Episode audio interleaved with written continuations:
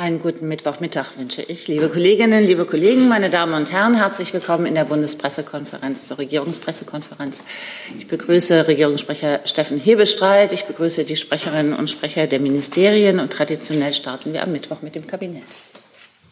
Ja, auch herzlichen Tag von mir, herzlichen Tag, guten Tag von mir an dieser Stelle. Herr Jung hat mich darauf hingewiesen, dass die Ergebnisse der Kabinettssitzung noch nicht online stünden. Das versuchen wir gerade nachzuvollziehen und zu reparieren.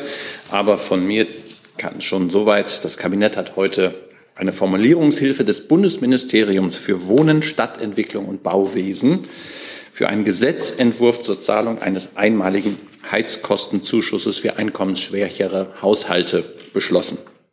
Der Gesetzentwurf kann von den Koalitionsfraktionen aus der Mitte des Bundestages eingebracht werden.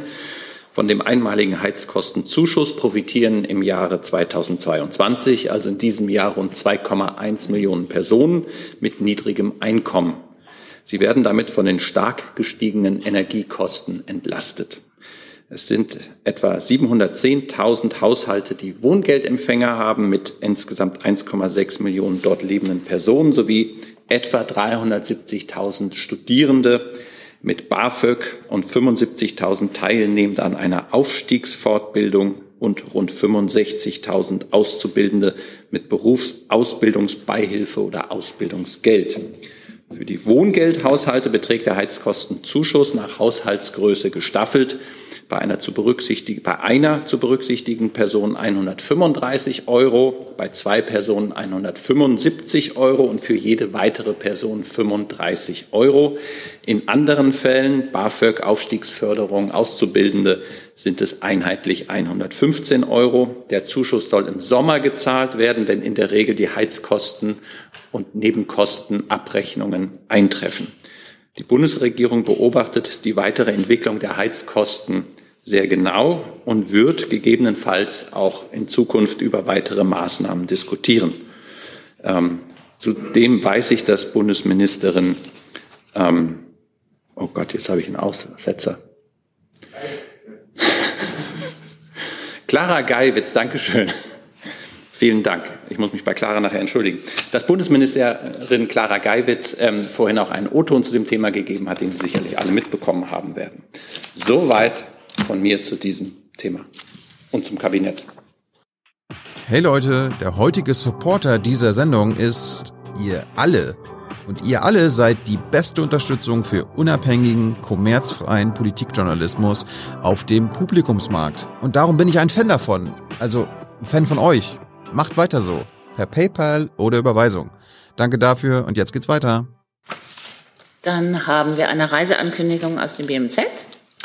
Ja, ich kann Ihnen ankündigen, dass der parlamentarische Staatssekretär im Bundesentwicklungsministerium Nils Ann heute Nachmittag zu einer zweitägigen Reise in die Ukraine aufbricht. In Kiew wird er unter anderem politische Gespräche mit der Vizepremierministerin für europäische und euroatlantische Integration Olha Stefanischina, der Vizepremierministerin und Ministerin für die Reintegration der zeitweilig besetzten Gebiete, Irina Vereschczuk, und dem Minister für die Entwicklung von Gemeinden und Territorien, Oleksiy Tschernischow, führen. Darüber hinaus wird Staatssekretär Ann mit Vertretern der Kommunalverwaltung und der Zivilgesellschaft zusammentreffen. Wichtige Themen der Gespräche zur laufenden und künftigen Entwicklungszusammenarbeit sind unter anderem Energieeffizienz, Dezentralisierung und kommunale Partnerschaften. Deutschland ist einer der wichtigsten äh, entwicklungspolitischen Partner der Ukraine. So haben wir erst im vergangenen November knapp 100 Millionen Euro für gemeinsame Entwicklungsprojekte in Bereichen wie gute Regierungsführung, Dezentralisierung und Energieeffizienz zugesagt. Der Besuch von Staatssekretär Annen bekräftigt diese wichtige Partnerschaft. Ich sehe dazu keine Fragen. Doch, Herr Jörgwald? Wenn Sie ins Mikro sprechen. Ja, nur eine technische Frage. Wie lange dauert der Besuch? Bis Freitag. Danke. Dann kommen wir zurück zum Heizkostenzuschuss. Herr Hönig. Ähm, Herr Hebestreit, ähm, die ähm, Spritpreise sind heute auf den Rekord hochgestiegen, die Gaspreise steigen, die Strompreise steigen. Jetzt haben Sie von weiteren Maßnahmen gesprochen. Inwiefern ist der Bundeskanzler dafür, die EEG-Umlage früher als geplant abzuschaffen? Wie Sie zu Recht sagen, habe ich von weiteren Maßnahmen gesprochen. Ich habe auch an in der Vergangenheit auch von dieser Stelle aus immer wieder darauf verwiesen, dass wir die aktuelle Entwicklung im Blick haben. Da geht es um ein ganzes Bündel unterschiedlicher Vorschläge, die diskutiert werden. Und auch dieses Bündel werden wir gemeinsam diskutieren, bevor wir einzelne Maßnahmen wie die von Ihnen erwähnte äh, Vorziehung der Abschaffung der EG-Umlage einzeln bewerten. Richtig ist, dass unter anderem der Bundeskanzler sich sehr stark gemacht hat für eine Abschaffung der Energie, äh, ja, der erneuerbaren Energienumlage. Ähm, ob das jetzt so schnell und so zügig äh, vonstatten gehen kann und ob das in das Bündel von Maßnahmen gehört, das da im Augenblick diskutiert wird, ähm, das stelle ich erstmal dahin. Zusatz?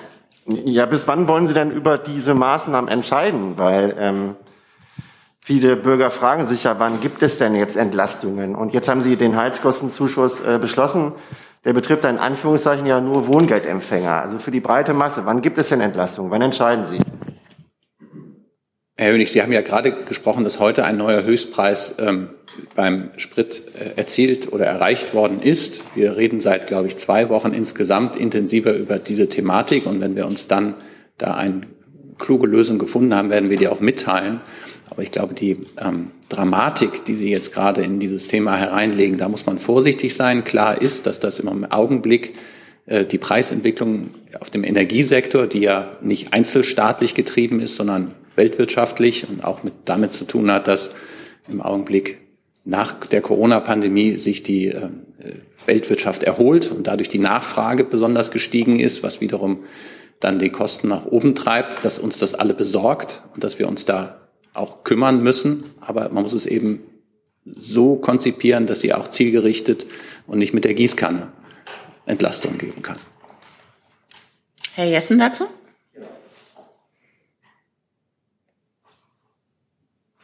Wie kommen die konkreten Zahlen äh, zustande? Worauf stützen Sie sich? Der Verbraucherverband Bundeszentrale ähm, hatte ja äh, ausgerechnet, dass eigentlich im Schnitt 500 Euro Zuschuss pro Haushalt nötig sein. Also wie kommen diese doch deutlich geringeren Beiträge zustande? Ich weiß jetzt nicht genau, worauf Sie Ihre Frage beziehen. Auf den Heizkostenzuschuss? Ja, ja. Da würde ich dann das zuständige Ministerium um Auskunft bitten.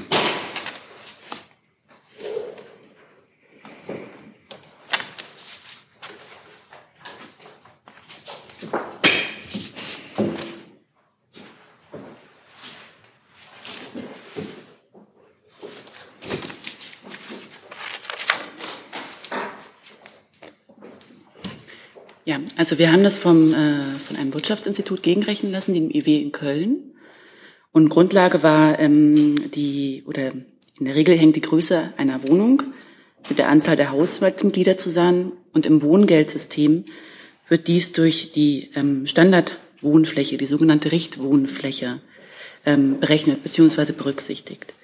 Und dabei wird für eine Person ähm, oder werden für eine Person 48 Quadratmeter zugrunde gelegt, für zwei Personen 62 Quadratmeter und für jede weitere Person 12 Quadratmeter. Das ist also die Grundlage der Berechnung. Man hat ähm, ähm, sich die Energiepreise des vergangenen Jahres ähm, angesehen, deutschlandweit oder beziehungsweise ähm, dann eben auch runtergerechnet auf den Bund und dadurch ist man auf die Summe gekommen. Gehen Sie davon aus, dass äh, diese von Ihnen so berechneten Summen ähm, völlig kompensieren, was durch Kostensteigerungen den Empfängern, äh, vor allem den finanzschwachen Empfängern, um die handelt es sich ja, äh, völlig kompensieren. Könnten Sie ein bisschen lauter sprechen, ja, Herr Jessen? Dankeschön. Ja, Entschuldigung. Äh, gehen Sie davon aus, dass die von Ihnen so, wie geschildert, ausgerechneten Summen äh, die Belastung, die durch äh, Preissteigerungen erwachsen sind, völlig kompensieren oder bleibt da eine Lücke? Wir gehen davon aus, dass diese Durchschnittsberechnung ähm, trägt. Es ist natürlich so, ein Durchschnittswert kann nie auf den Einzelfall runtergebrochen werden. Das heißt, je nachdem, wo die Personen wohnen, also je nachdem, wie das äh, Gebäude saniert ist, ähm, wie geheizt wird, welche Brennstoffe verwendet werden, kann es natürlich dazu kommen, dass dort andere Kosten entstehen. Aber wir gehen davon aus, dass die, ähm, dass die Summe, die wir hier veranschlagen, pro Person tragen wird. Christopher Ziedler, Stuttgarter Zeitung, fragt online zum Heizkostenzuschuss, werden die Zuschüsse von Kontopfändungen ausgenommen bei Personen, die sich in einem Privatinsolvenzverfahren befinden? Also ich kann sagen, dass, die, ähm, dass das, ähm, der Zuschuss nicht auf andere Sozialleistungen angerechnet wird. Aber für diesen konkreten Fall da bin ich tatsächlich gerade überfragt. Vielleicht könnten wir das nachreichen. Ich versuch's. Dankeschön. Dann Herr Polanski mit einem neuen Thema, bitte. Jo, die Taxonomie. Ähm, da hat jetzt offenbar die Kommission vor zwölf Minuten, lese ich gerade, entschieden, dass eben Gaskraftwerke und Atomkraftwerke tatsächlich als äh, nachhaltig und klimafreundlich eingestuft werden sollen. Die Frage geht an Herrn Hebestreit. Ähm, wie bewerten Sie erstmal diese Entscheidung? Sie haben ja so schön gesagt, die Entscheidung ist etwa vor zwölf Minuten ergangen. Jetzt bin ich doch Schnellleser, aber doch nicht so ein Schnellleser, dass ich das schon äh, gelesen hätte. Wir haben jetzt vier Monate Zeit, uns zu den, das zu prüfen, was die Kommission jetzt tatsächlich vorlegt.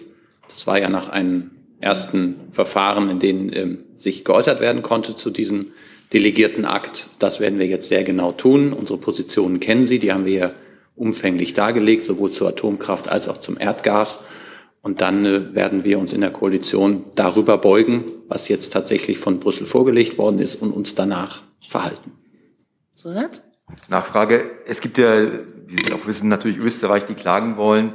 Bisher war, glaube ich, schon fast die Ansage, Deutschland wird sich nicht daran anschließen an die Klage. Gilt das jetzt oder erwägt man das nach wie vor, im Zweifelsfall auch zu klagen? Im Augenblick gilt es erstmal, den vor jetzt wahrscheinlich 13 Minuten veröffentlichten Akt sich genau anzugucken. Da hat man jetzt vier Monate Zeit und dann kann, das kann sogar noch, glaube ich, zwei, um zwei Monate verlängert werden entweder von der Kommission oder von den Einzelstaaten und dann danach kann man sich, wird man sich äh, eine einheitliche Stellungnahme abgeben und dann schließen sich alle weiteren Fragen, die Sie ja jetzt schon nachvollziehbarerweise interessiert, aber schließen sich dann erst an. Aber das tut man ja erst im Lichte dessen, was man da zu lesen kriegt. Dann der Kollege bitte mit der rosa ja, Herr Hebestreit, sehen Sie das als Erfolg an für die Bundesregierung, dass Sie mit Ihrem Anliegen, die Regeln für die Aufnahme von Erdgas in die Taxonomie, diese zu lockern, Erfolg gehabt haben, nach allem, was man bis jetzt weiß?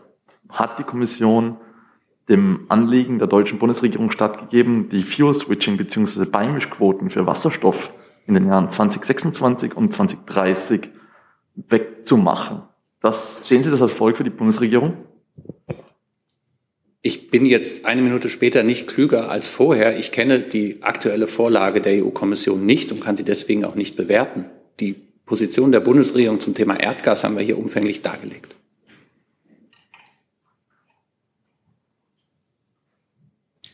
Frau Kollegin, zum Thema Taxonomie? Nicht. Dann Herr Jessen zum Thema Taxonomie.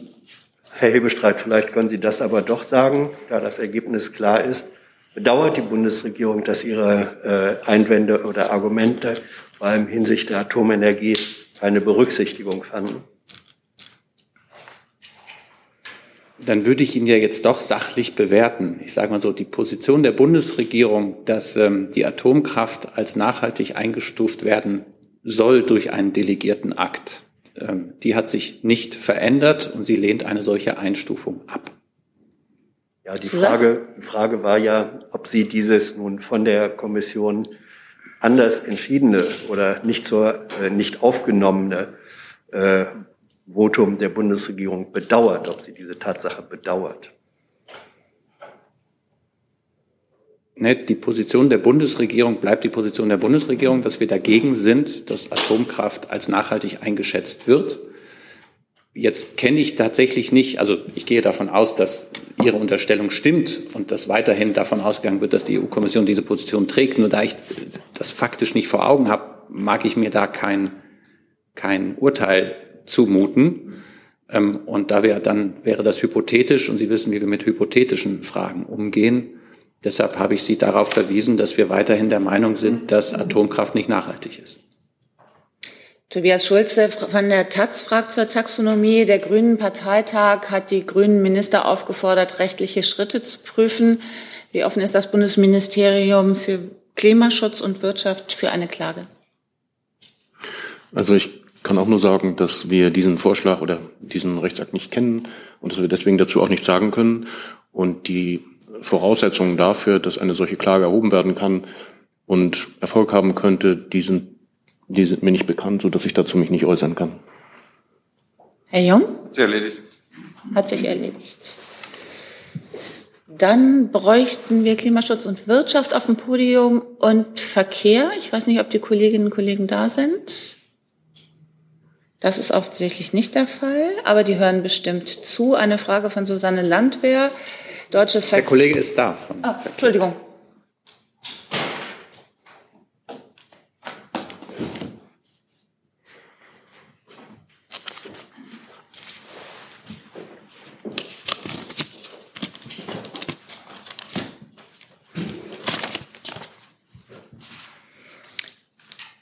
Gesagt, Frage von Susanne Landwehr, Deutsche Verkehrszeitung. Transportunternehmen haben LNG-Lkw mit staatlicher Hilfe angeschafft. Nun können sie sie angesichts der stark gestiegenen Gaspreise nicht mehr wirtschaftlich einsetzen. Bitten um Hilfe an die Ministerien blieben bisher wohl unbeantwortet. Wird es eine finanzielle Unterstützung geben? Also dazu kann ich momentan nicht sagen. Die für uns maßgebenden LNG-Terminals sind ähm, Nein, also ich kann momentan nichts dazu sagen, ob eine solche Förderung vorgesehen ist. Da der Sachverhalt relativ frisch ist, wenn ich das richtig beurteile, ähm, werden wir uns das ansehen natürlich. Ich Würde ich mich anschließen. Da war noch eine Frage. Frage dazu? Würde noch mal kurz das Thema LNG-Terminals aufgreifen wollen. Was ist denn da jetzt derzeit der Status quo? Herr Habeck hat vor einer Woche im Bundestag gesagt, dass man sich der Frage in Anführungszeichen energisch widmen wird. Also äh, Flüssiggas ist eine der Energieversorgungsoptionen für Deutschland natürlich, auch eine Alternative zu dem aus Russland importierten Gas. Und ähm, in den liberalisierten Gasmarkt und in das Gasnetz wird auch Flüssiggas eingespeichert. Äh, Im Wesentlichen von, und das habe ich hier gerade gesucht und nicht gefunden, welche beiden Energieterminals das sind. Die sind meiner Meinung nach in Holland und Belgien liegen die. Und ähm, das ist natürlich weiterhin eine Diversifizierungsoption für den deutschen Gasmarkt. Ich kann vielleicht ergänzen, weil wir das vorgestern, als Sie nicht hier waren, ähm, auch schon Thema hatten. Ähm, es gibt Planungen für mehrere LNG-Terminals in Deutschland, unter anderem in Brunsbüttel, aber auch in Stade und wenn ich richtig weiß, in Wilhelmshaven. Das sind Planungen, die weiterhin beibehalten werden und ähm, auch beschleunigt werden sollen. Allerdings sind das ähm, hohe Invest privatwirtschaftliche Investitionen, die da reinfließen, die dann womöglich staatlich noch sekundiert werden können. Aber das ist weiterhin Plan dieser Bundesregierung, auch ähm, eigenen, ein, in Deutschland eigene LNG-Terminals zu entwickeln. Herr Jung dazu? Ja, auch ans äh, Wirtschaftsministerium. Wie besorgt sind Sie äh, angesichts der deutschen Gasspeicher, dass die Füllstände mittlerweile ein kritisch, kritisches Niveau unterschritten haben? Und äh, ist es richtig, dass ein Speicherfüllstand von 40 Prozent eigentlich erforderlich ist, um eine siebentägige Extremkälte zu bewältigen? Ob äh, in welcher Beziehung die Speicherstände zu der äußeren Temperatur bestehen.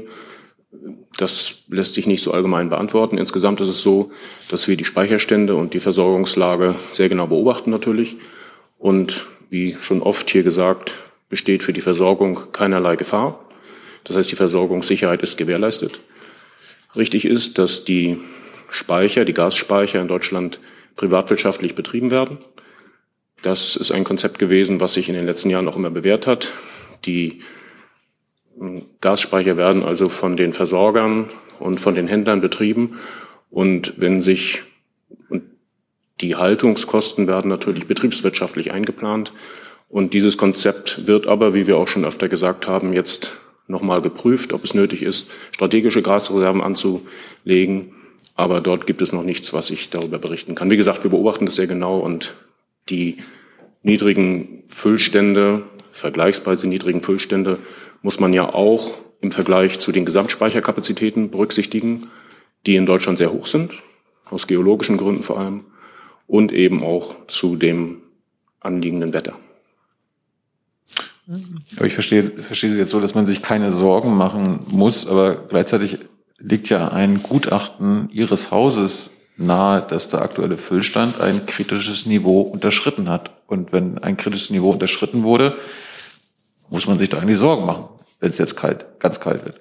Es ist ja genau so, wir gucken uns die Sache an, wir beobachten das, wir setzen den Füllstand auch immer zur Nachfrage in Beziehung und im Ergebnis dieser Beurteilung stellen wir fest, dass, eine, dass die Versorgungssicherheit nicht gewährleistet ist. Nein, Entschuldigung, dass die Versorgungssicherheit gewährleistet ist. Das war ein Versprecher natürlich.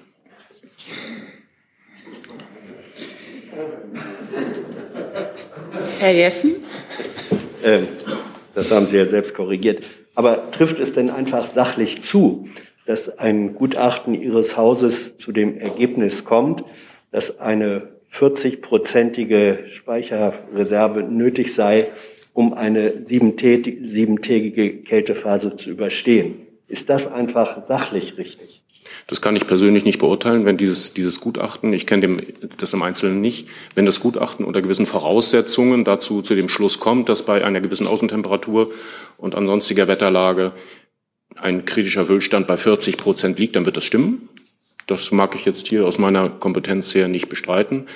Die Schlussfolgerungen daraus sind aber nicht unmittelbar, dass nun die Versorgungssicherheit, jetzt will ich es richtig sagen, nicht gefährdet ist. Also es ist keine Gefährdung Nachfrage der Versorgungssicherheit, wenn die vorhandene Reserve nicht ausreichen würde, eine siebentägige Kältephase ähm, abzudecken. Das ist keine äh, Beeinträchtigung der Versorgungssicherheit. Also ich kann sagen, dass die derzeitigen Füllstände in den Speichern nicht besorgniserregend sind. Die Versorgungssicherheit ist gewährleistet. Wie diese Aussage zu dem Gutachten steht und den dort getroffenen, unter bestimmten Voraussetzungen getroffenen Aussagen kann ich jetzt hier spontan nicht bewerten. Dann Andreas Rinke von Reuters mit einer Frage ans Innenministerium. Es gab einen Hackerangriff auf Ölfirmen in Deutschland. Wie gravierend ist dieser Angriff und gibt es Details über Angreifer und Folgen?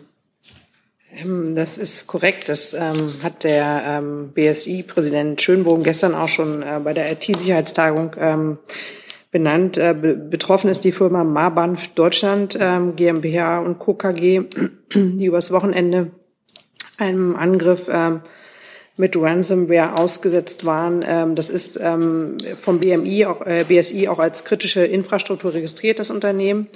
Und ähm, Marbanf betreibt Systeme zur Kraftstoffdisposition und verantwortet dadurch die äh, Kraftstoffverteilung und Belieferung unter anderem von den sogenannten Oil-Tankstellen. Ähm, das BM, BSI hat als ähm, Sofortmaßnahme Unterstützung ähm, natürlich ähm, angeboten und auch geliefert und ähm, erste ähm, Hilfepakete zur Eindämmung des Vorfalls zur ähm, Verfügung gestellt. Weitere Entwicklungen bleiben jetzt erstmal abzuwarten. Dann noch einmal zurück zum Thema Gas. Thomas Wiegold, Augen geradeaus. Was eben das Erdgas angeht, bei welchem Füllstand der Speicher werden Verfügungen nach der Gassicherungsverordnung erwogen?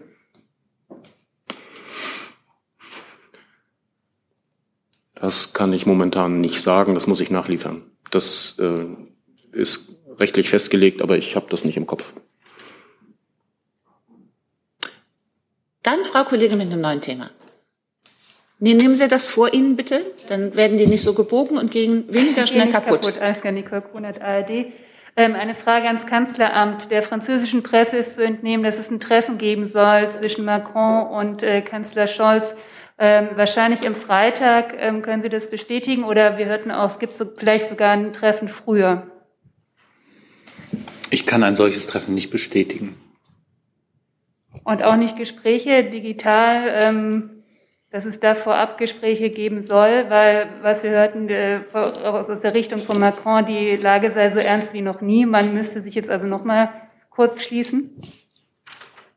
Wir haben ja die Übung hier, dass wir über die Termine des Kanzlers dann informieren oder auch über Gespräche, die er hat, wenn sie anstehen, beziehungsweise wenn sie gelaufen sind. Zum jetzigen Zeitpunkt laufen intensive Abstimmungen auch mit der französischen Seite zu verschiedenen Themen, aber natürlich auch zu dem einen Thema, auf das Sie jetzt wahrscheinlich anspielen. Aber dass es da jetzt zu einem Treffen kommen würde, heute oder Mittwoch, Donnerstag oder Freitag oder zu einer Videokonferenz, das ist mir jetzt nicht bekannt. Dann der freie Journalist Thomas Nils ans Auswärtige Amt oder an das Bundespresseamt. Es geht um den Amnesty International Bericht. Was ist konkret falsch an dem Befund und geht die Bundesregierung Entschuldigung, dann warte ich noch mal.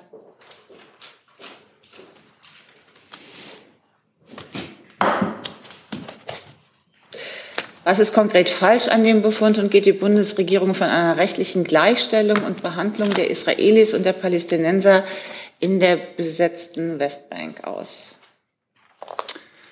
Vielen Dank. Vorwürfe zu Menschenrechtsverletzungen sollte jedes Land ernst nehmen.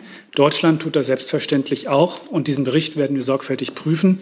Für die Bundesregierung haben Menschenrechte auch im Zusammenhang mit dem Nahostkonflikt große Priorität. Wir setzen uns beispielsweise intensiv und auf allen Ebenen gegen eine Ausweitung des Siedlungsbaus oder sogenannte Demolitions ein. Und wir stehen dazu auch mit unseren israelischen Partnern in engem Austausch. Auch Einzelfälle greifen wir immer wieder kritisch auf. Bei dem derzeitigen besorgniserregenden Anstieg von Antisemitismus in Europa trägt jedoch jeder, der sich für Menschen, trägt jedoch auch jeder, der sich für Menschenrechte einsetzt, die Verantwortung, diesem nicht unfreiwillig Vorschub zu leisten. Begriffe wie Apartheid ebenso wie eine einseitige Fokussierung der Kritik auf Israel lehnen wir ab. Für eine Lösung des Nahostkonflikts ist das nicht hilfreich. Herr Tafik Nia dazu? Herr Burger, das hat natürlich äh, Israel nach Ansicht von Amnesty International ein äh, System der Unterdrückung und Herrschaft über die Palästinenser geschaffen, die, den, der Definition Apartheid entspricht. Deswegen noch meine Frage. Sehen Sie so ein System in den besetzten Gebieten? Also der Vorwurf, der Verbrechen der Apartheid begangen zu haben, ist eine sehr gravierende und weitreichende Anschuldigung. Im römischen Statut des Internationalen Strafgerichtshofs ist nachzulesen, was das alles beinhaltet. Wir machen uns diesen Vorwurf ausdrücklich nicht zu eigen und wir halten auch die Verwendung des Begriffs für kontraproduktiv. Wir beobachten die Situation der Menschenrechte gerade in den C-Gebieten und in Ostjerusalem sehr aufmerksam und kritische Vorfälle thematisieren wir nicht nur direkt mit, mit unseren israelischen Partnern, sondern wir nehmen dazu auch öffentlich Stellung.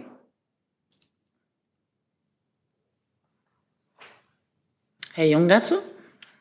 Herr Burger, bei dem Apartheidsvorwurf geht es ja darum, dass äh, ein Regime verschiedener Rechtsordnungen für Israelis und Palästinenser beschrieben wird. Äh, kennt die Bundesregierung ein anderes Regime? Oder sehen Sie das auch, dass es zwei verschiedene Rechtsverordnungen für Palästinenser und Israelis gibt, zum Beispiel in der besetzten Westbank, wo Palästinenser vor einem Militärgericht landen und Israelis nicht? Wie gesagt, wir machen uns diesen Vorwurf äh, eines solchen Völkerrechtsverbrechens, wie es äh, der Begriff Apartheid beinhaltet, ausdrücklich äh, nicht zu eigen. Äh, wir haben hier über verschiedene Rechtsfragen im Zusammenhang mit der Lage in den besetzten Gebieten immer wieder gesprochen. Äh, unsere Erwartung an Israel ist, dass es seine völkerrechtlichen Verpflichtungen, insbesondere aus dem vierten Genfer Abkommen zum Schutz von Zivilpersonen in den begrenzten Gebieten, beachtet. Ähm, und wir haben hier auch immer wieder darüber gesprochen, dass wir gewisse Praktiken, wie beispielsweise Abrisse und Räume, äh, Räumungen, teilweise als völkerrechtswidrig ansehen. Wir haben auch immer wieder darauf hingewiesen, dass wir den israelischen Siedlungsbau für nicht vereinbar mit dem Völkerrecht halten. Und wir setzen uns ähm, für eine äh, verhandelte Zwei-Staaten-Lösung ein und lehnen alle einseitigen Schritte ab, die einer solchen Lösung im Wege stehen. Trotzdem halten wir aus den erwähnten Gründen äh, die Verwendung dieser Begriffe, äh, wie in dem Bericht von Amnesty International ähm, äh, verwendet, äh, für falsch und für kontraproduktiv.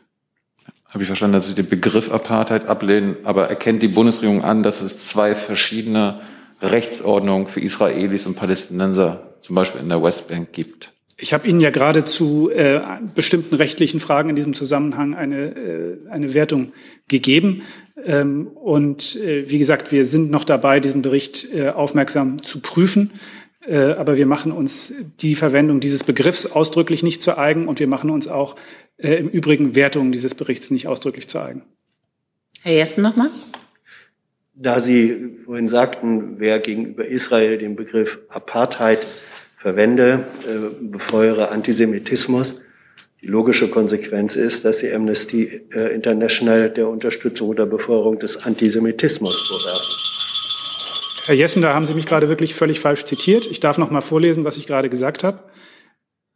Ich habe gesagt, bei dem derzeitigen besorgniserregenden Anstieg von Antisemitismus in Europa trägt jedoch auch jeder, der sich für Menschenrechte einsetzt, die Verantwortung, diesem nicht unfreiwillig Vorschub zu leisten. Begriffe wie Apartheid ebenso wie eine einseitige Fokussierung der Kritik auf Israel lehnen wir ab. Für eine Lösung des Nahostkonflikts ist das nicht hilfreich. Also ich bitte, meine Äußerungen auch so äh, wiederzugeben und aufzunehmen, wie ich sie getan habe. Ja, wenn die Verwendung des Begriffs Antisemitismus, äh, äh, Apartheid gegenüber Israel, wenn auch unfreiwillig dem äh, Antisemitismus Vorschub leistet, das waren Ihre Worte, dann trifft das auf Amnesty zu. Von daher wiederhole ich meine Frage. In der Konsequenz Ihrer Ausführungen ähm, würde Amnesty International nach Auffassung der Bundesregierung Antisemitismus, wenn auch nolens volens, befördern. Wenn das Ihre Zusammenfassung ist, ich habe das gesagt, was ich gesagt habe. Dann Herr Kollege mit einem neuen Thema, bitte. Ja, ähm, äh, eine Frage ans BMG zu, äh, zur einrichtungsbezogenen Impfpflicht, ähm, die ja von den Gesundheitsämtern durchgesetzt und kontrolliert werden sollen, haben die ähm, Ärzte des öffentlichen Gesundheitsdienstes schon gesagt, dass sie sich dazu nicht angemessen in der Lage sehen. Ist da noch irgendein Mechanismus vorgesehen, ähm, wenn die Gesundheitsämter sich aus Kapazitätsgründen nicht in der Lage sehen, das zu kontrollieren und umzusetzen oder es auch politisch nicht wollen oder passiert dann einfach nichts?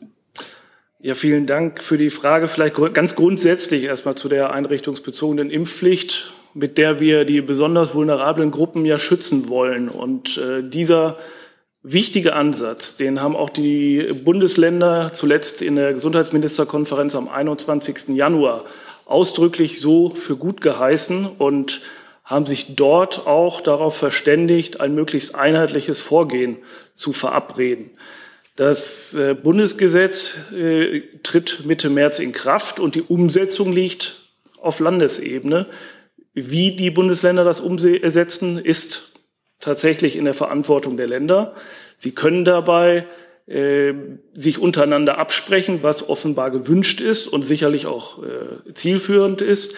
Das Gesetz ist hinreichend genau und gut in den Vorgaben und es lässt aber auch genug Flexibilität zu. Also es heißt, die Länder können theoretisch auch andere äh, Behörden, andere Ämter als die Gesundheitsämter dafür äh, nutzen. Das muss nicht zwingend durch die Gesundheitsämter umgesetzt werden.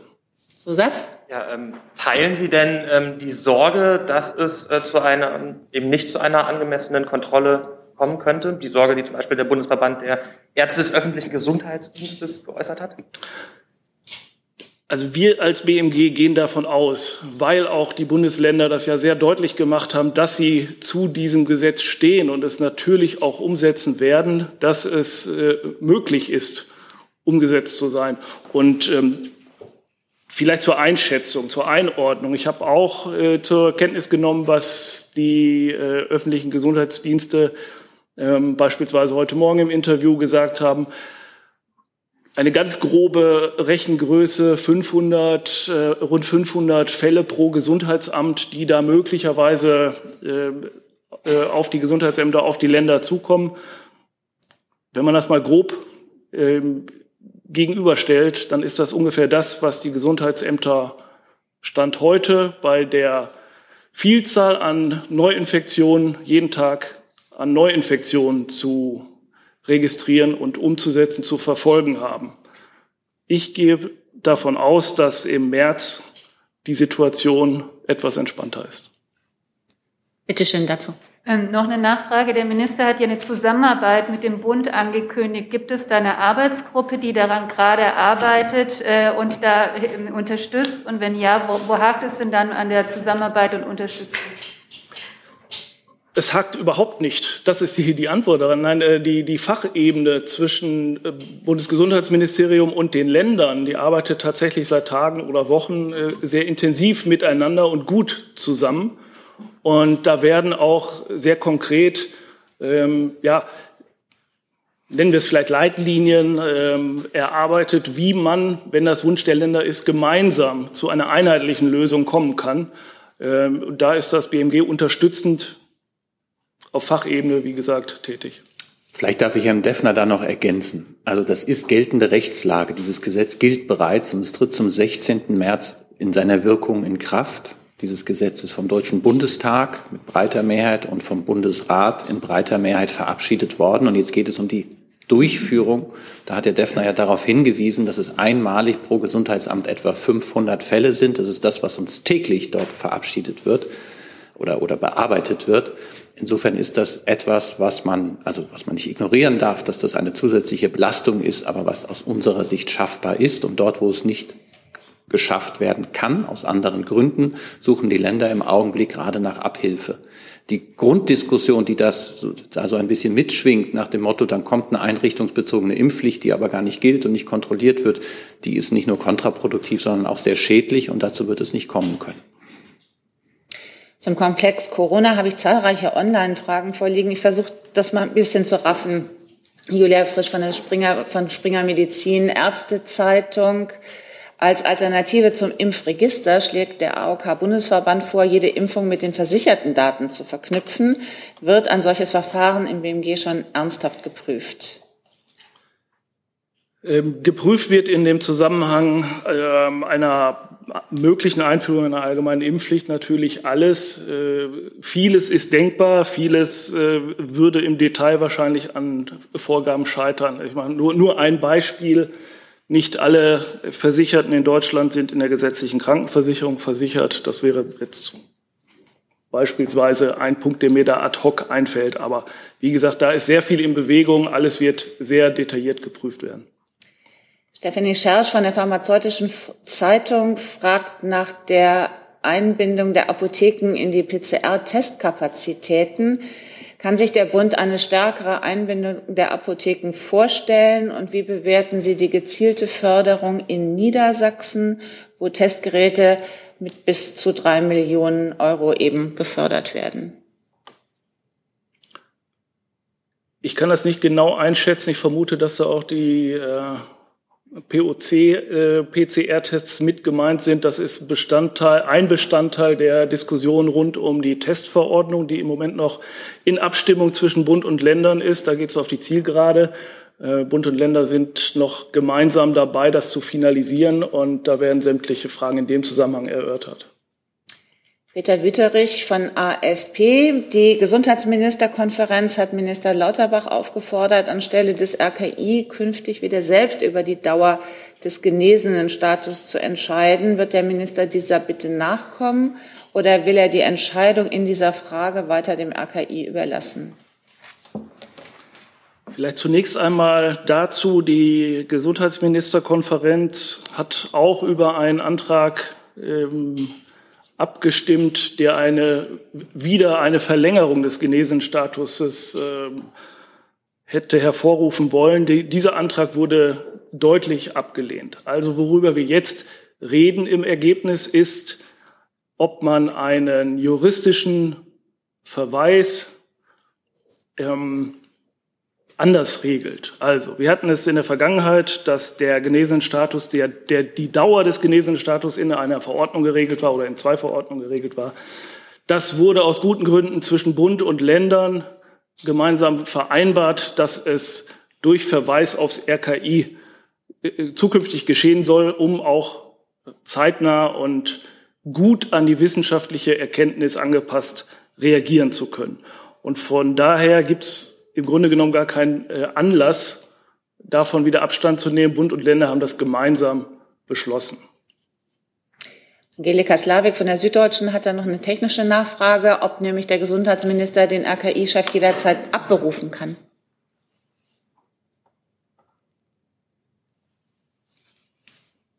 Da bin ich jetzt tatsächlich beamtenrechtlich etwas überfragt. Eventuell kann das BMI an der Stelle Hilfeleistungen geben. Das weiß ich, möchte ich die Kollegen jetzt aber auch nicht mit über, überfahren. Nee, kann ich an der Stelle nicht. Tut mir leid. Aber vielleicht kann ich der Kollegin sagen, dass dadurch, dass wir uns noch nicht mal mit dieser Frage befasst haben, die Zielrichtung Ihrer Frage vielleicht auch beantwortet ist. Herr Hennig, zum Thema Corona. Ja, ähm, Herr Hebestreit, der Justizminister Buschmann hat jetzt eine Rücknahme vieler Beschränkungen für März in Aussicht gestellt. Äh, inwieweit ist das auch die Meinung des Bundeskanzlers? Ähm, ja. Ich habe das Interview des Justizministers sehr genau gelesen und die Voraussetzungen für eine Rücknahme oder Lockerung in der Corona-Maßnahmen waren sinkende Fälle oder sind sinkende Fälle. Und das ist ein, das ist die Position dieser Bundesregierung. Die haben wir vorgestern hier auch besprochen. Im Augenblick sind wir noch in einer Phase, in der es weitestgehend sehr starke Steigerungen noch gibt. Es gibt erste vorsichtige, positive Anzeichen im Norden, dass es vielleicht sich etwas verlangsamen könnte, dass wir da vielleicht schon den Peak erreicht haben. Ansonsten ist die Erwartung, dass sich das in den nächsten 14 Tagen äh, wir diesem Ziel uns nähern. Das heißt aber, Peak erreicht heißt, dass die Zahlen dann immer noch deutlich höher sein werden als heute. Und ähm, dass wir dann in, einen, in eine Phase kommen können, wenn sich das bewahrheitet und sich die jetzigen Entwicklungen, was die Krankenhausbelegung, die Intensivbettenbelegung angeht, bewahrheiten, verstärken, ähm, dass man dann auch wieder über Lockerungen reden kann. Aber klar, das ist ja auch in dem Beschluss der Zusammenkunft der Regierungschefinnen und Regierungschefs der Länder mit dem Bundeskanzler beim letzten Mal schon so festgehalten worden unter der Überschrift der Öffnungsperspektive. Und äh, insofern hat Herr Buschmann da völlig recht. In diesem Zusammenhang auch die Online-Frage von Kai Clement aus dem ARD Hauptstadtstudio. Der hebt eben auf Schleswig-Holstein ab, wo gelockert wird, wo in allen Geschäften nur noch Masken verlangt werden. Kann die Bundesregierung mit einem Lockerungsfahrplan bis zur nächsten MPK warten oder wird es zuvor einen solchen Plan geben? Die nächste MPK ist heute in zwei Wochen oder nicht MPK genau genommen, sondern die Zusammenkunft der Regierungschefinnen und Regierungschefs der Länder, weil die MPK eine andere Einheit eigentlich ist. Ähm, und alle Voraussagen sind so, dass wir im Augenblick weiter stark steigende Zahlen haben. Auch die Krankenhausbelegungen nehmen zu in vielen Gebieten. Insofern sehe ich nicht, dass es im Moment drängt, da eine äh, Vorziehung beziehungsweise einen Fahrplan zu Lockerungen schon aufzustellen, ist heute am 2. Februar. Wie Sie wissen, machen wir vor den Zusammenkünften immer, gibt es den Experten, das Expertengremium, das einen Ratschlag erteilt. Es gibt enge Absprachen zwischen den Ländern und dann machen wir einen Vorschlag gemeinsam, der dann rechtzeitig zum 16. Ähm, auch vorliegen wird. Dann Herr Beseke mit einem neuen Thema, bitte. Jawohl. Auch eine Frage an Herrn Hebestreit und Herrn Deffner, äh, betrifft auch den Themenkomplex Gesundheit. Ähm, das Bundesinstitut für Arzneimittel und Medizinprodukte hat Anträge zum Kauf von todbringenden Medikamenten bisher äh, nicht erlaubt. Das sind mehrere hundert Anträge gewesen, die da abgewiesen wurden. Ähm, das entsprach auch der Linie von dem ehemaligen Gesundheitsminister Herrn Spahn. mich würde interessieren, wie verhält sich die jetzige Bundesregierung zu diesem Thema und vielleicht auch, wie steht der aktuelle Gesundheitsminister Lauterbach dazu? Ja, wenn, ich, wenn ich vielleicht anfangen soll, ähm, das ist im Grunde genommen im Koalitionsvertrag klar geregelt. Man wird das ähm, zeitnah angehen. Das sollen über äh, fraktionsübergreifende Anträge aus der Mitte des Parlaments erörtert werden. Die Gesamtthematik Sterbehilfe wird also angegangen. Und in dem Zusammenhang ist natürlich dann auch die Frage zu diskutieren, ähm, wie verfahrenstechnisch damit umgegangen wird, insbesondere Einbeziehung auch äh, des Bundesinstituts für Arzneimittel und Medizinprodukte. Alle diese Fragen werden in diesem Verfahren dann zu erörtern sein. Vielleicht Zusatz? kurze Nachfrage, Zusatz. Äh, das heutige Urteil, was in Münster eventuell erwartet würde, spielt das da eine Rolle oder guckt man sich das generell alles nochmal an?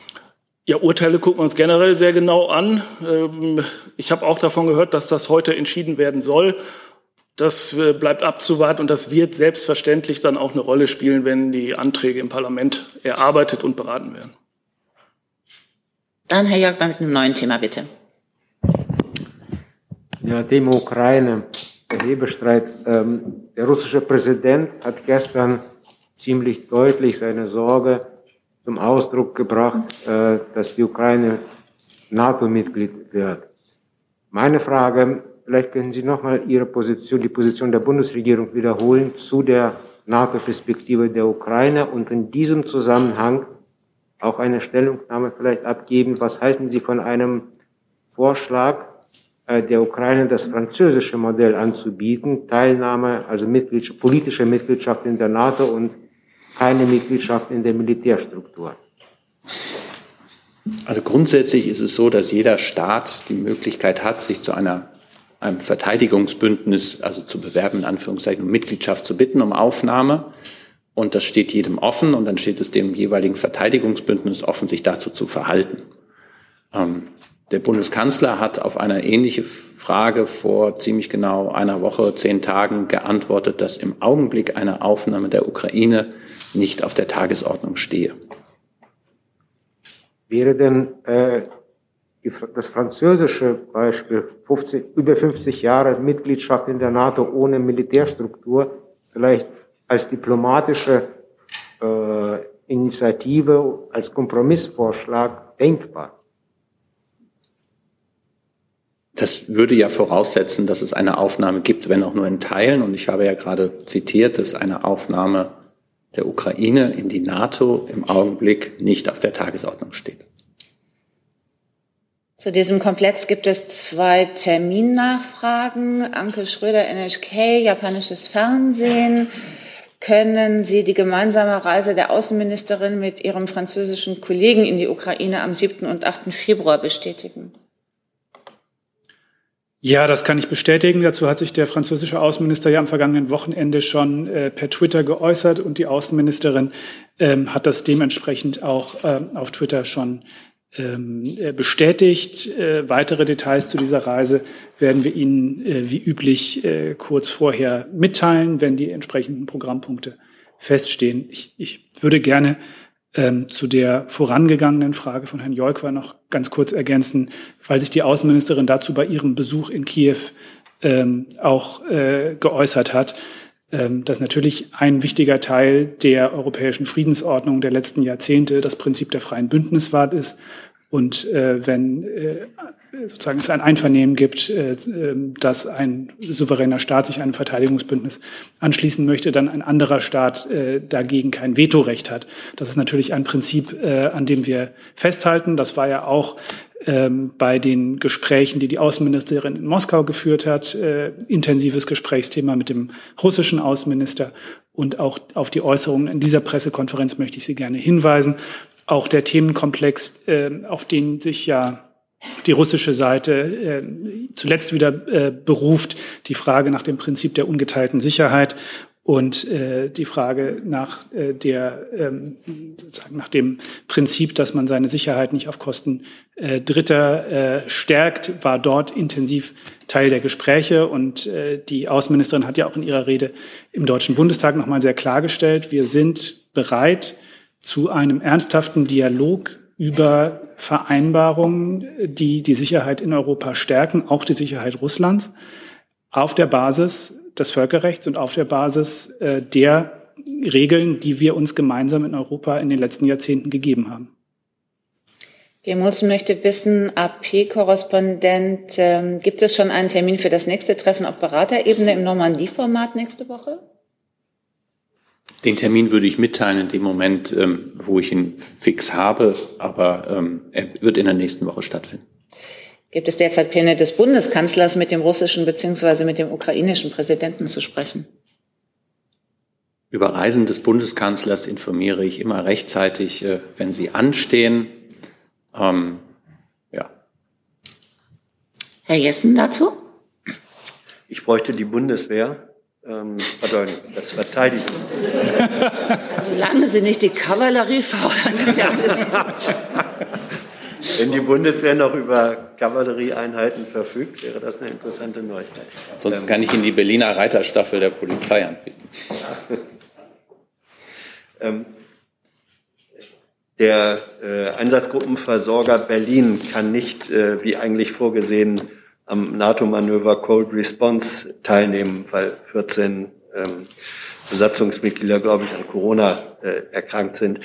Welche Rolle spielt das für die Durchführung des Manövers und steht das, in welcher Weise steht dieses Manöver im Zusammenhang der Spannungen ähm, im Russland-Ukraine-Konflikt?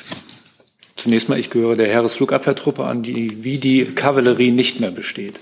Ähm, dass dazu ähm, die das Auslaufen des Versorgers verzögert sich meiner Ansicht nach. Das wird sich aber nach dem Verlauf der Pandemie auf dem Schiff natürlich richten. Ähm, die Einzelheiten werden dazu von der Marine sicherlich dann, ähm, sobald es möglich ist, auch mitgeteilt werden. Und ähm, das äh, Manöver Cold Response ist ja ein wichtiges NATO-Manöver, das der Kohäsion und der Interoperabilität nicht nur auf der See dient, sondern auch zwischen den verschiedenen Teilstreitkräften und ein geübtes Verfahren ist, um die Zusammenarbeit im Bündnis ähm, auf militärischer, fachlicher Ebene zu schulen. Daran ändert sich natürlich nichts. Ähm, das ist ein, ein Manöver, was regulär und regelmäßig stattfindet. Nachfrage, äh, wenn von, ich glaube, 210 Besatzungsmitgliedern 14 an Corona erkrankt sind, ähm, das kann nicht kompensiert werden in irgendeiner Weise, sodass das Schiff dann eben doch wie eigentlich geplant auslaufen kann? So ein Schiff ähm, verfügt über eine ausgebildete Besatzung. Ähm, so eine Besatzung ist funktional aufgeteilt und wenn dort ähm, Spezialisten ausfallen, dann ist das nur schwer zu kompensieren. Aber das ist jetzt eine Aussage, die allgemeingültig ist. Zu den einzelnen Bedingungen auf dem Schiff müssen Sie tatsächlich bei der Marine nachfragen. Ich kann das auch probieren und versuchen, das nachzuliefern. Ähm, aber da kann ich ähm, jetzt äh, aus dem Ärmel heraus ähm, Ihnen keine konkreten Angaben machen. Kai Clement fragt nach der Äußerung des äh, verteidigungspolitischen Sprechers der FDP ähm, der hat vorgeschlagen, die Ausbildung ukrainischer Offiziere in Deutschland zu intensivieren. Ist das praktikabel? Und wenn ja, wie viele könnte man ausbilden? Hätte das nicht vor allem symbolischen Wert? Ähm, Äußerungen aus den Fraktionen heraus kann ich hier natürlich nicht kommentieren. Ich kann nur erneut darauf hinweisen, dass die Zusammenarbeit und Kooperation mit der Ukraine auf militärfachlicher Ebene ähm, schon seit langem intensiv besteht. Seit 2014 sind wir hier in bilateralen ähm, Kooperationsprogrammen. Wir haben ähm, erprobte Ausbildungsprogramme, die natürlich auch die Ausbildung und die gegenseitige Schulung unseres Führungspersonals betrifft. Ähm, hier ähm, ist zu nennen, dass wir eine militärische Ausbildungshilfe und Beratung auch eingerichtet haben. Wir haben insgesamt bisher 551 Angehörige der ukrainischen Streitkräfte in Deutschland erfolgreich ausgebildet. Derzeit sind auch fünf Angehörige der ukrainischen Streitkräfte hier in Deutschland, zwei davon sehr hohe Offiziere, die unsere Generalstabsausbildung mitmachen und drei weitere in einer eher sanitätsfachlichen, ähm, ähm, höheren sanitätsfachlichen Ausbildung. Also ähm, wir sind beständig daran und im ähm, Vorgriff auf die Initiativen des äh, der Koalition und des Parlaments haben wir natürlich ähm, äh, jeden Tag einen engen Austausch, um bestmöglich auch die Ukraine in der Zusammenarbeit zu unterstützen. Dann nochmal Ukraine, Herr Jakob, bitte. Ja, nochmal äh, eine Frage zu den äh, ursprünglich deutschen Haubitzen, die äh, von Estland in die Ukraine geliefert werden wollen. Ähm, äh, Wir können Sie ganz schlecht verstehen, es tut mir es leid. Es geht um die Haubitzen, ursprünglich deutsche, die aus Estland an die Ukraine geliefert werden äh, sollen. Äh, der, mich würde interessieren der Stand der Prüfung und was genau wird dabei geprüft, wenn die Prüfung noch nicht abgeschlossen ist und Hebestreit. Und ganz kurze technische Frage. Wie oft hat denn eigentlich der Kanzler mit dem russischen Präsidenten telefoniert? Mit den Haubitzen steige ich gerne ein. Kein neuer Sachstand. Ja. Mich interessiert, was wird geprüft? Inwiefern ähm, die Lieferungen den Maßstäben, den geteilten Maßstäben der Bundesregierung entspricht. Also die Rüstungsexportrichtlinien. Ähm, zu den Telefonaten des Bundeskanzlers verweise ich immer auf das, was wir nach oder ja nach in der Regel nach solchen Telefonaten offiziell mitteilen und darüber hinaus gibt es natürlich intensivste Kontakte auf den verschiedensten Ebenen und wenn wir das Gefühl haben, Sie darüber informieren zu müssen, dann tun wir das und wenn wir das Gefühl haben, dass wir das nicht tun müssen, dann lassen wir es. Es geht nur um die Zahl. War es mehr als ein Telefonat? Ich bleibe bei dem, was ich eben gesagt habe. Herr Hönig, neues Thema? Worum geht's? Ich würde tatsächlich gerne noch ein Stück weiter mit Außenpolitik weitermachen, weil wir auch das Verteidigungsministerium jetzt gerade auf dem Podium haben. Ähm, Peter Wütterich, AfP, fragt nach der Bundeswehr in Mali. Die jüngsten Entscheidungen der Militärjunta in Mali stellen den internationalen Militäreinsatz dort in Frage. Trifft die Bundeswehr bereits Vorkehrungen für einen schnelleren und sicheren Abdruck, Abzug ihrer Truppe aus Mali, falls der Einsatz dort früher als erwartet beendet werden muss? Ich würde vielleicht einmal kurz anfangen.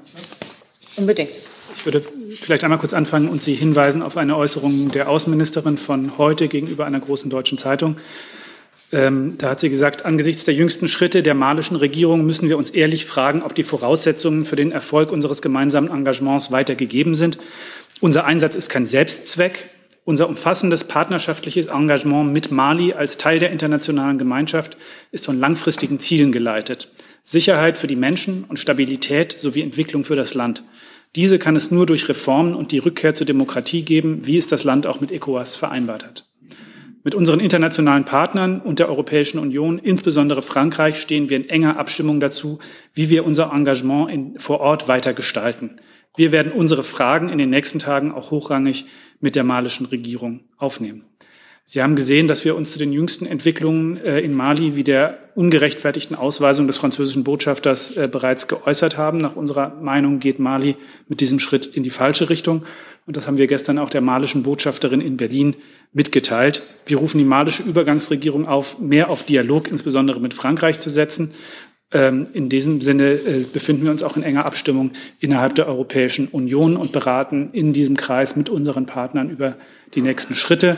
Ich kann Ihnen dazu mitteilen, äh, für den Bereich des Auswärtigen Amtes, dass äh, die Staatsministerin im Auswärtigen Amt, Katja Keul, morgen nach Mali aufbrechen wird zu einer Reise. Sie wird dort mit deutschen Soldatinnen und Soldaten, mit Vertreterinnen und Vertretern der Regierung von Mali und mit Vertreterinnen und Vertretern der Zivilgesellschaft zusammenkommen. Da kann ich dann die Nachfrage von Andreas Rinke noch nachschieben, bis wann die Prüfung abgeschlossen sein soll. Ich habe Ihnen dazu gesagt, dass wir uns in den nächsten Tagen dazu hochrangig äh, mit der malischen Regierung äh, äh, ins Benehmen setzen. Wie gesagt, äh, Frau Keul, Staatsministerin Keul, äh, reist dazu morgen. Ähm, es gibt jetzt in den nächsten Tagen auch intensive äh, Gespräche mit, der, mit den Partnerinnen und Partnern der Europäischen Union, auch mit Frankreich bereits in den nächsten Tagen ähm, erste weitere Beratungen. Ähm, Sie wissen, dass natürlich auch der Deutsche Bundestag äh, in letzter Instanz darüber zu entscheiden hat, ähm, wie es mit Einsätzen der Bundeswehr weitergeht. Ähm, entsprechende, das entsprechende Mandat äh, läuft ja noch bis Mai. Und ähm, wir äh, werden natürlich deswegen auch mit den Fraktionen des Deutschen Bundestages dazu intensiv im Gespräch bleiben. Ich würde das gerne insofern ähm, ergänzen, als dass das Lagebild und die Lagebewertung des Auswärtigen Amtes und des Verteidigungsministeriums identisch sind. Ähm, wir gehen da von denselben ähm, Faktoren und auch Bewertungen und Maßstäben aus. Ähm, hinsichtlich unserer Einsätze würden uns natürlich freuen, wenn wir in Mali weiterhin unsere Ziele erreichen können, aber unter den äh, gegenwärtigen Bedingungen ähm, wird es zunehmend schwierig. Wir haben zwar, ähm, darüber haben wir hier ja auch schon gesprochen, einige wieder Erleichterungen erlebt seitens der malischen Regierung, was insbesondere Flugbewegungen angeht. Aber insgesamt ist das auf keinem befriedigenden Zustand. Unsere Ziele sind nur ähm, sehr begrenzt erreichbar und wir begrüßen, dass die Vereinten Nationen sich hier ähm, für die Gesamtheit der Nationen, die sich für Mali einsetzen, darum bemüht, ähm, seitens der malischen äh, Regierung oder Interimsregierung wieder den ursprünglichen Zustand herbeizuführen. Wenn das nicht gelingt, müssen wir natürlich neu bewerten ähm, bis dahin ähm, bleiben wir aber im Standby und ähm, es gibt derzeit, um diese konkrete Frage dann auch zu beantworten, noch keine konkreten Abzugsplanungen. Herr Derz dazu. Und dann nochmal äh, auch an Herrn Kollatz nochmal eine Nachfrage. Das heißt also, eine Option wäre tatsächlich auch, den Einsatz noch vor dem Ablauf der, der bis Mai äh, vorzeitig zu beenden, mit anderen Worten. Ähm, ich habe hier auch immer und gemeinsam mit dem Auswärtigen Amt betont, dass wir ähm, in Mali mit unseren Partnernationen unterwegs sind. Wir haben ein Mandat. Ähm, wir sind nie alleine dort verantwortlich für das, was passiert und müssen uns abstimmen mit den Partnern. Und diese Abstimmung bestimmt das gesamte Geschehen, zum einen ressortübergreifend und zum anderen international mit unseren Partnern kann ich nur noch mal nachdrücklich unterstreichen und das entspricht ja auch dem, was die Außenministerin gesagt hat. Ich hoffe, die Fragen von Maidudin und Kai Küstner zu diesem Komplex sind damit auch beantwortet. Sonst würde ich Sie bitten, bilateral nochmal Kontakt aufzunehmen. Herr Jung mit der letzten Frage zu Mali, bitte. Burger, können Sie die Rolle des Botschafters Pohl äh, erläutern? Ist der noch im Land? Äh, wurde er noch nicht ausgewiesen? Und wie äh, arbeitet der aktuell unter Kollatz, weil Sie gesagt haben, Sie würden sich freuen, weiter unsere Ziele erreichen zu können? Welche Ziele haben Sie denn überhaupt schon erreicht? Wo genau sich Botschafter Pohl gerade aufhält, kann ich Ihnen äh, nicht sagen. Das habe ich nicht gecheckt, bevor ich in die Pressekonferenz gekommen bin. Äh, es ist allerdings mir von einer Ausweisung oder ähnlichen Schritten nichts bekannt. Und äh, zu Ihrer zweiten Frage ähm, äh, möchte ich vielleicht auch noch mal sagen, wir sind ja in Mali seit vielen Jahren engagiert, nicht nur auf militärischer Ebene, äh, sondern auch mit äh, dem gesamten Instrumentarium der Entwicklungszusammenarbeit und der Stabilisierung, auch der humanitären Hilfe. Äh, wir sind, das ist wie gesagt, wie die Ministerin gesagt hat, kein Selbstzweck, sondern äh, wir glauben, dass es dort ähm, wichtige Ziele gibt, an denen wir arbeiten, konkrete Verbesserungen äh, im Leben der Menschen, für die Menschen, die dort von Terrorismus und marodierenden Banden bedroht sind, mehr Sicherheit zu schaffen. Das ist in Teilen des Landes in den vergangenen Jahren durchaus gelungen. Es ist auch durchaus gelungen, ähm, die Lebensqualität der Menschen äh, in, im wirtschaftlichen Bereich, in einigen Bereichen äh, zu verbessern. Trotzdem stehen wir jetzt vor einer Situation, in der wir uns, wie die Ministerin gesagt hat, ehrlich fragen müssen, ob die Voraussetzungen für ein erfolgreiches Engagement weitergegeben sind und ob es weiterhin äh, die Voraussetzungen dafür gibt, die Ziele, die wir uns gesetzt haben, dort mit unserem Engagement zu erfüllen kann ich nur so aufnehmen. Herr Burger hat es gesagt, das ist in Teilen in der Vergangenheit gelungen. Ähm, militärisch wurde dazu ein Beitrag geleistet, die Voraussetzungen für Stabilisierung zu schaffen. Ähm, und das wird jeden Tag neu bewertet. Ich kann noch nachtragen, weil eine äh, kluge Kollegin mir zuruft, dass Botschafter Pohl sich in Mali aufhält. Schön. Nicht dazu? Nicht. Dann gehen, machen wir weiter mit der Frage von Daniel Lücking, äh, Neues Deutschland, der Tag, auch an das, äh, vor allen Dingen an das Verteidigungsministerium. Wie entwickeln sich die Aufnahmezahlen bei den Ortskräften und wie ist das aktuelle Visa-Antragsaufkommen in den Ländern rund um Afghanistan? Da würde vielleicht auch ich anfangen, weil es ja um, äh, zunächst mal um die Zahlen zu, zum Ortskräfteverfahren geht. Ähm, ich kann Ihnen dazu mitteilen, dass wir ähm, ja in, der Letzt, in den letzten Wochen unsere Anstrengungen nochmal äh, sehr intensiviert haben, die Ausreise von Ortskräften und besonders gefährdeten Menschen aus Afghanistan äh, zu beschleunigen. Ähm, Stand heute sind seit Machtübernahme der Taliban insgesamt rund 10.100 Visa äh, für diesen Personenkreis ausgestellt worden. Ähm, Sie haben mitbekommen, dass Ende Dezember äh, die äh, Außenministerin äh, auch nochmal einen Aktionsplan äh, für Afghanistan verkündet hat, wo sie verschiedene Maßnahmen dargestellt hat, äh, mit denen wir diese, diesen Prozess beschleunigen. Ähm, und ich kann dazu sagen, dass fast die Hälfte dieser etwas über 10.000 Visa, Visa, nämlich rund 4.500 Visa seit Ende Dezember ähm, ausgestellt wurden. Ein Großteil davon durch unsere Botschaft in Islamabad. Äh, wir haben dort in den vergangenen Wochen ähm, nochmal erhebliche Personalverstärkungen vorgenommen. Man muss dazu sagen, es geht äh, da vor Ort ja nicht nur um die Ausstellung Visa, sondern ähm, es ist eine ganze Reihe von zusätzlichen Aufgaben dort zu erfüllen, die das Organisieren von Charterflügen zur Weiterreise nach Deutschland, die Unterstützung bei der Ausreise nach Afghanistan in die Nachbarländer. Ähm, ich möchte mich an dieser Stelle nochmal bei allen äh, ausdrücklich auch im Namen der Ministerin bedanken, die an diesem Erfolg teilhaben, die daran äh, mitarbeiten und äh, auch das beeindruckende und anhaltende Engagement der deutschen Zivilgesellschaft äh, nochmal unterstreichen, äh, wo viele sehr engagierte Menschen äh, sich jeden Tag äh, ja, unbezahlt oder für sehr wenig Geld einsetzen, um äh, die Ausreise dieser Menschen und äh, es zu unterstützen, dass diese Menschen in Sicherheit kommen.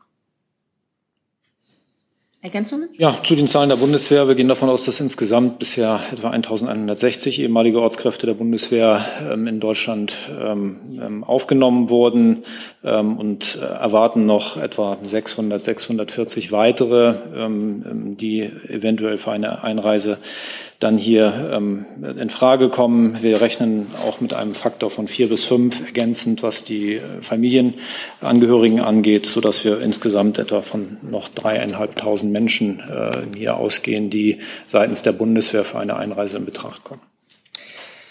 Reiter Ayasch fragt nach der deutschen Außenpolitik in Bezug auf Syrien und hebt ab auf den Jahrestag 1982 80 hat die Armee von Hafez Assad, Vater des derzeitigen Machthabers, die Stadt Hama angegriffen und mehr als 35.000 Menschen getötet. Bashar Assad hat mehr als 12 Millionen Menschen vertrieben und mehr als eine Million Menschen getötet.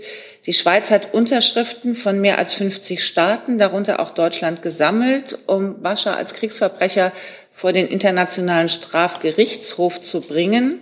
Wohin gehen die Bemühungen, die Tragödie in Syrien und im Nahen Osten zu beenden? Vielen Dank. Ich, ähm, eine so umfassende historische Bewertung bis ins Jahr 1982 zurück äh, werde ich jetzt von dieser Stelle nicht vornehmen können.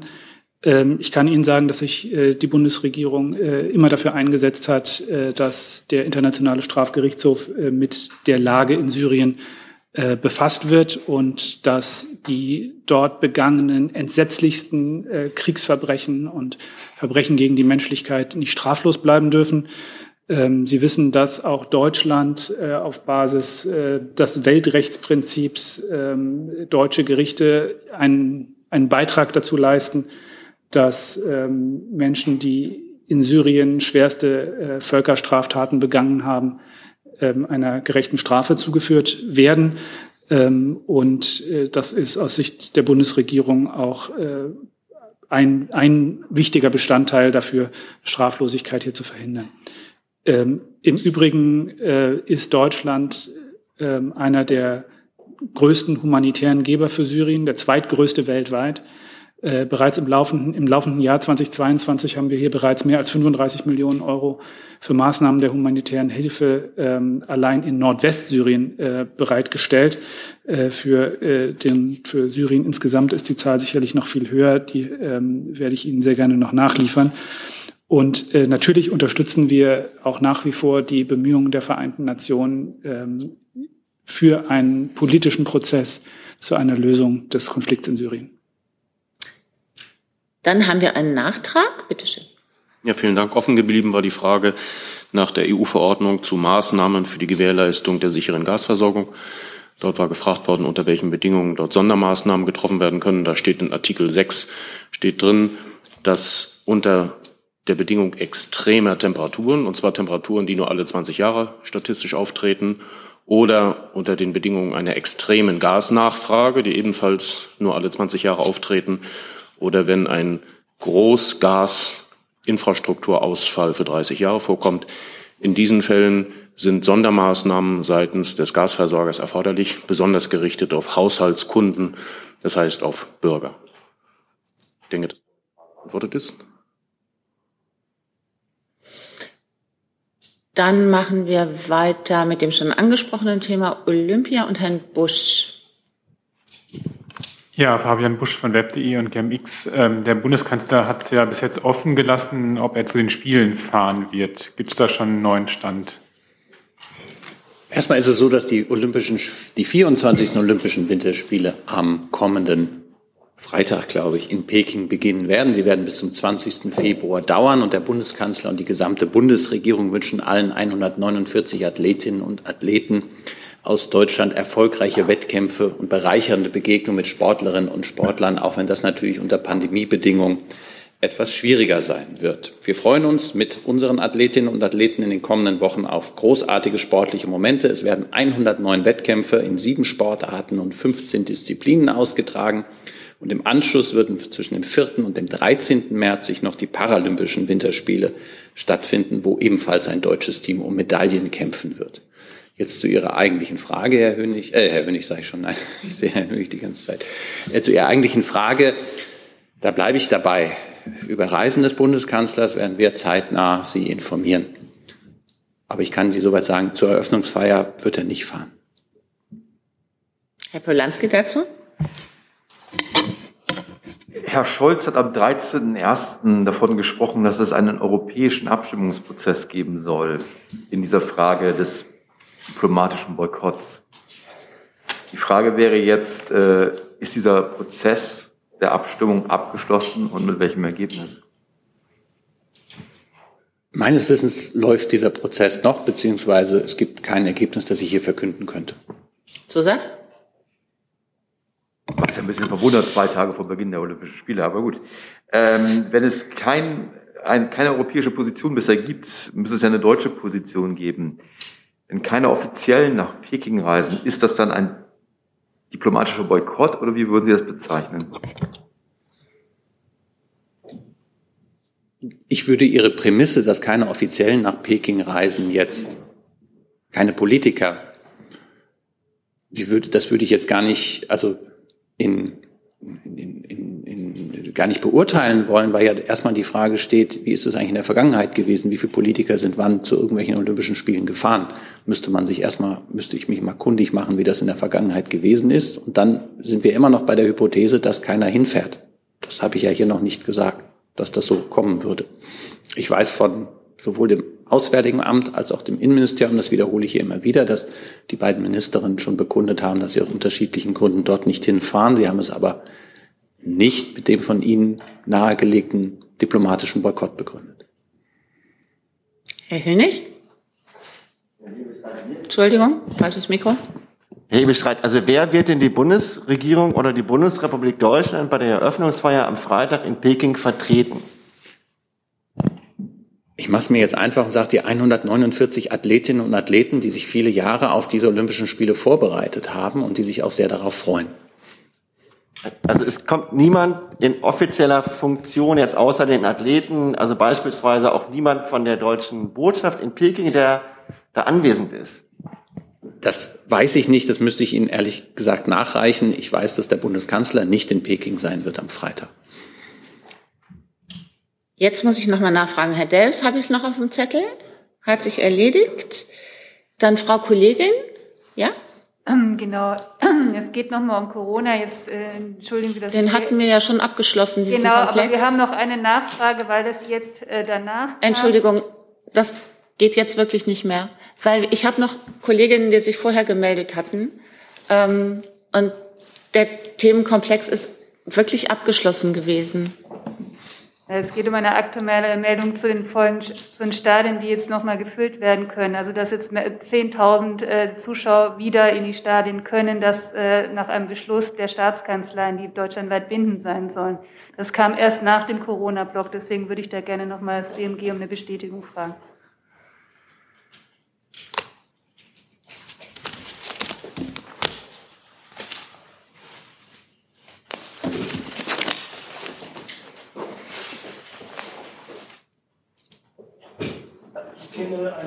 Entschuldigung. Also ich kenne einen solchen Beschluss jetzt nicht, den Sie da ansprechen. Ähm, grundsätzlich sind ja die Bundesländer dafür zuständig. Ähm, das kann also nach meinem Verständnis nur aus der Länderecke kommen. Und das Kanzleramt kann auch nichts dazu sagen? Da mache ich es mir ganz einfach. Das ist, äh, all diese Fragen sind Ländersache. Man könnte es auf Bundesebene dadurch äh, vereinheitlichen, wenn es eine, eine Zusammenkunft der Ministerpräsident und Ministerpräsidenten mit dem Bundeskanzler gibt. Die ist für 16. Februar vorgesehen. Ich meine aber irgendwo gelesen zu haben, dass einzelne Bundesländer sowieso seit längerem unterschiedliche Arten, ähm, wie die Olympischen, äh, nicht die Olympischen Spiele, sage ich schon, wie die Sportstadien gefüllt werden dürfen, äh, haben. Ich weiß, dass es in Sachsen beispielsweise gestern oder vorgestern eine Entscheidung gegeben hat. Insofern weiß ich aber nichts von einem einheitlichen Beschluss. Das heißt nicht, dass es ihn nicht gibt, aber ich kenne ihn nicht. Herr Taufik Nia mit einem neuen Thema. Herr Burger, es kam zu einem Grenzzwischenfall an der griechisch-türkischen Grenze, wo zwölf Flüchtlinge erfroren sind, nachdem sie gewaltsam von den griechischen Grenztruppen zurückgedrängt worden sind und entkleidet worden sind. Hätte ich eine Reaktion dazu.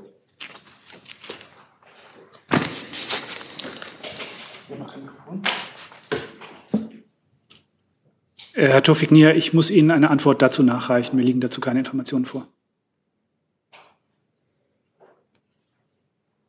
Dann habe ich noch mal Herrn Jung auf dem Zettel. Erledigt. Erledigt. Und Herr Polanski, den hatte ich auch noch mal. Erwischt. Hi, Tyler hier, Producer von Jung und Naiv. Ohne euch gibt's uns nicht. Jeder Euro zählt und ab 20 landet ihr als Produzenten im Abspann auf YouTube. Weiter geht's. Ja, die Frage geht an den Hebestreit leider. Hm, leider. Es gibt, es gibt doch jetzt in den letzten Tagen zunehmend Kritik an der Kommunikation des Bundeskanzlers, dass er sich zu vielen Themen kaum äußert, gar nicht äußert, sehr, sagen wir mal, unklar vielleicht auch äußert. Diese Kritik nimmt zu. Wie nehmen Sie das wahr? Wie würden Sie das einschätzen, diese Kritik? Ist das, äh, kann man damit leben oder muss man darüber nachdenken? Ich nehme diese Kritik zur Kenntnis. Das ist doch keine wertende Äußerung. Zur Kenntnisnahme kann ja dieses und jenes bedeuten. Nehmen Sie diese Kritik denn auch inhaltlich so ernst, dass man darüber nachdenkt, diese Kommunikationsstrategie möglicherweise zu modifizieren? Ich nehme jede Kritik ernst und zur Kenntnis.